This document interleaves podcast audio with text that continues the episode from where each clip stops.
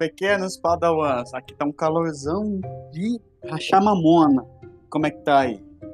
Bom, espero que o dia de vocês esteja bem, né? E que continue bem e fique melhor ainda, beleza?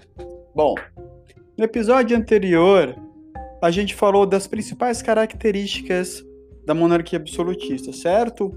Falamos também da relação do rei com a nobreza, composta por famílias tradicionais, entendidas como importantes dentro daquele do reinado, e a Igreja Católica, certo?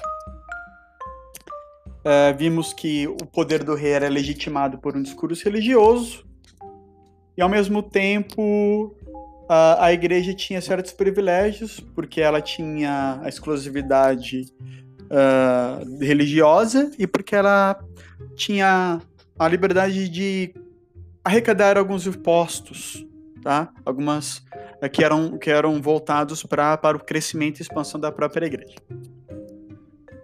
Pessoal, aí a gente tem que pensar o seguinte: nós estamos falando de uma região de de governos, de populações. A gente tem que imaginar, e eu espero que vocês já saibam disso, que uma população, um povo, não é formado somente por, naquele momento, vamos pegar a, essas, esses reinados europeus, não existiam a, somente o rei, a nobreza e a igreja. É, tirando esse, esse núcleo do poder monárquico, quem é que sobrava?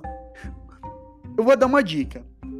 Sobravam basicamente duas grandes classes sociais que estavam excluídas do processo político, ou seja, eles não participavam em nenhum sentido da vida política, da, daquela, daquela organização política formada por rei, nobreza e igreja. Eles estavam, essas outras duas classes sociais estavam excluídas.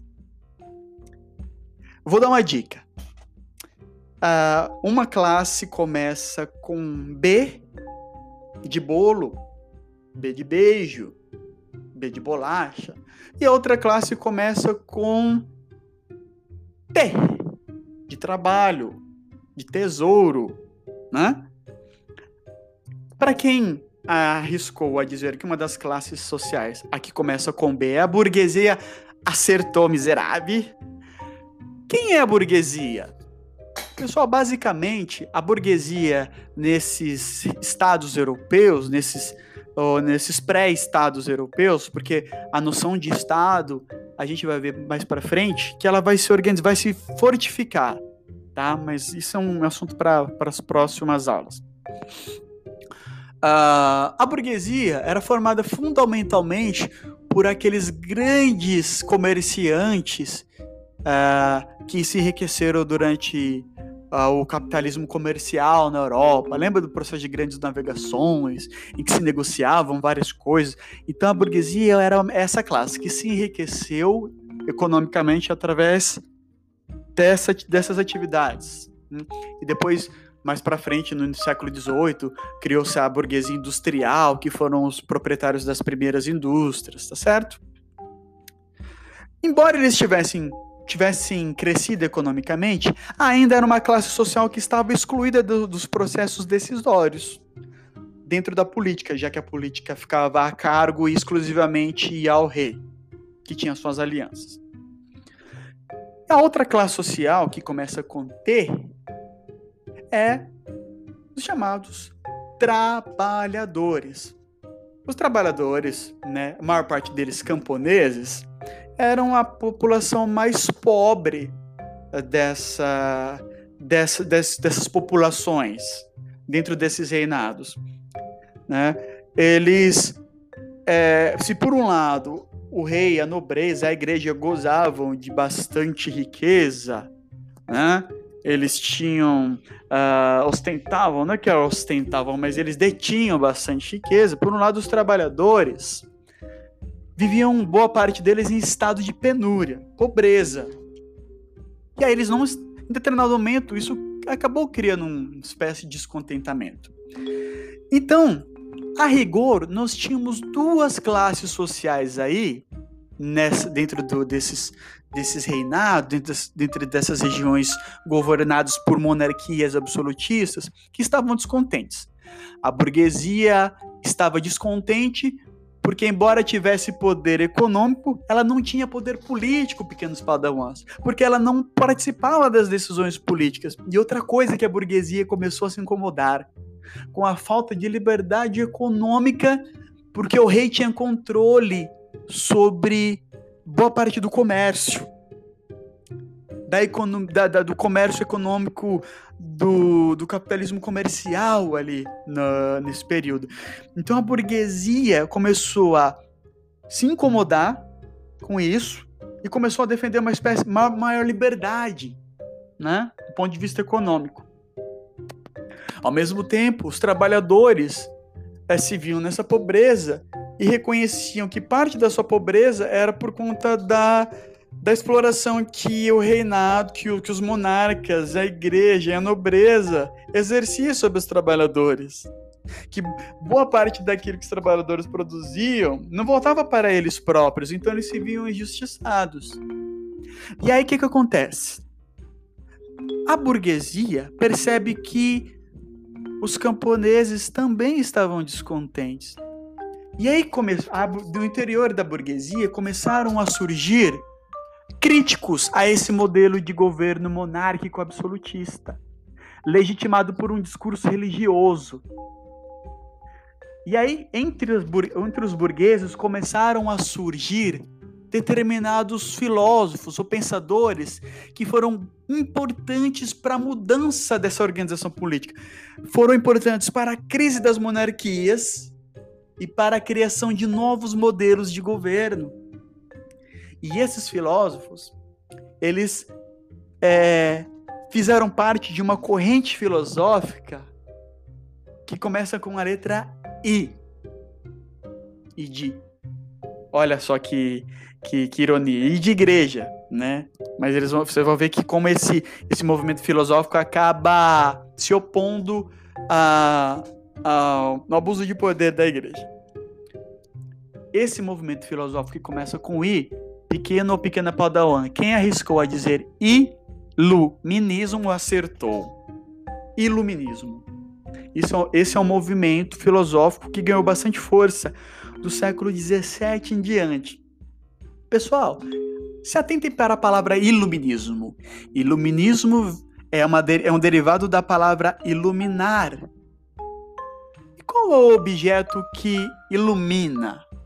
Não é a, uma, um, a, a chamada luz. Então, os iluministas, eles pensavam em algo que iluminava os caminhos dos homens. Sabe qual é o elemento que iluminava o caminho dos homens? E uma dica.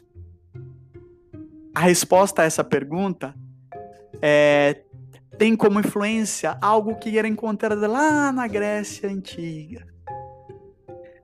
Os iluministas vão dizer o seguinte: aquilo que ilumina a, o caminho dos homens é a chamada razão, a, a capacidade racional que os homens têm.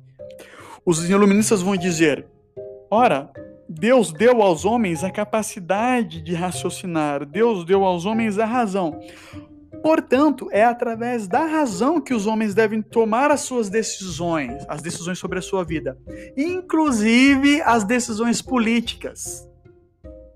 E vão dizer os iluministas: ora, Deus no céu, mas aqui na terra quem deve organizar a vida política dos homens são os próprios homens através da razão. Então eles passam a defender o chamado racionalismo. Por isso que eu disse para vocês que eles eram dão isso lá da Grécia Antiga, porque na Grécia Antiga os grandes filósofos diziam que todas as grandes questões da humanidade seriam respondidas através da razão.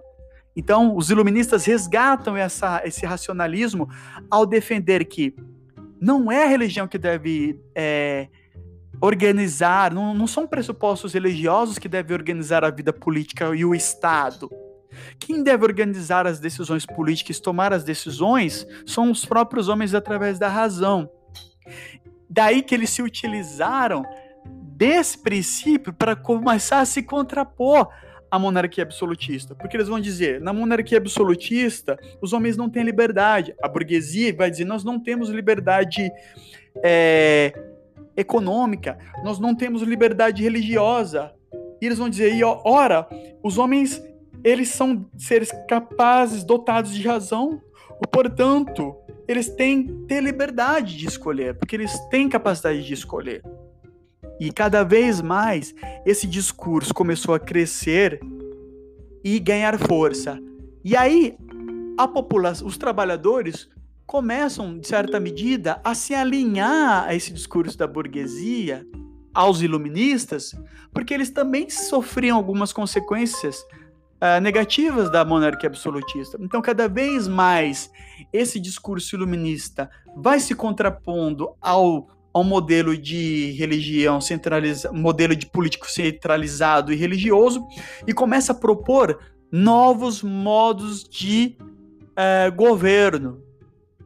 Daí surgem então as grandes revoluções burguesas, que são os momentos em que parte dos países europeus começam a lutar e se organizar para derrubar ou limitar o poder do rei em nome de uma liberdade econômica, política religiosa.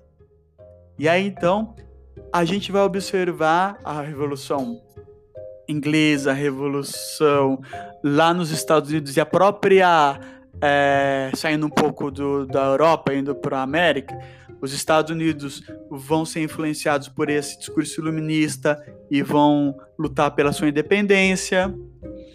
E pessoal, dentro desse conjunto de revoluções existe uma que coloca a monarquia absolutista em xeque, luta contra ela, que foi a chamada Revolução Francesa. E ela é a mais emblemática, porque foi a mais radical e a que mais influenciou o pensamento político até hoje.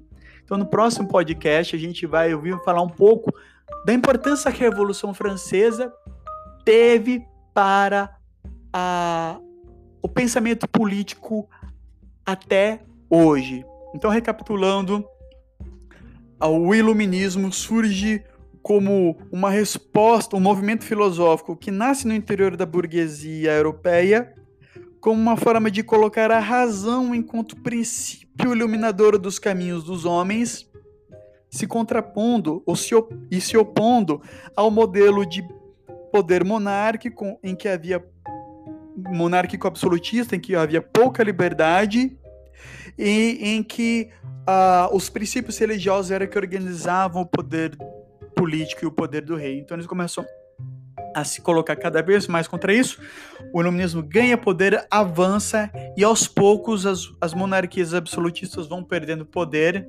em nome é, e vai dando lugar aos chamados governos burgueses. Então é isso, meus pequenos padawans. No próximo podcast a gente vai ouvir um pouco sobre a importância da Revolução Francesa no pensamento político.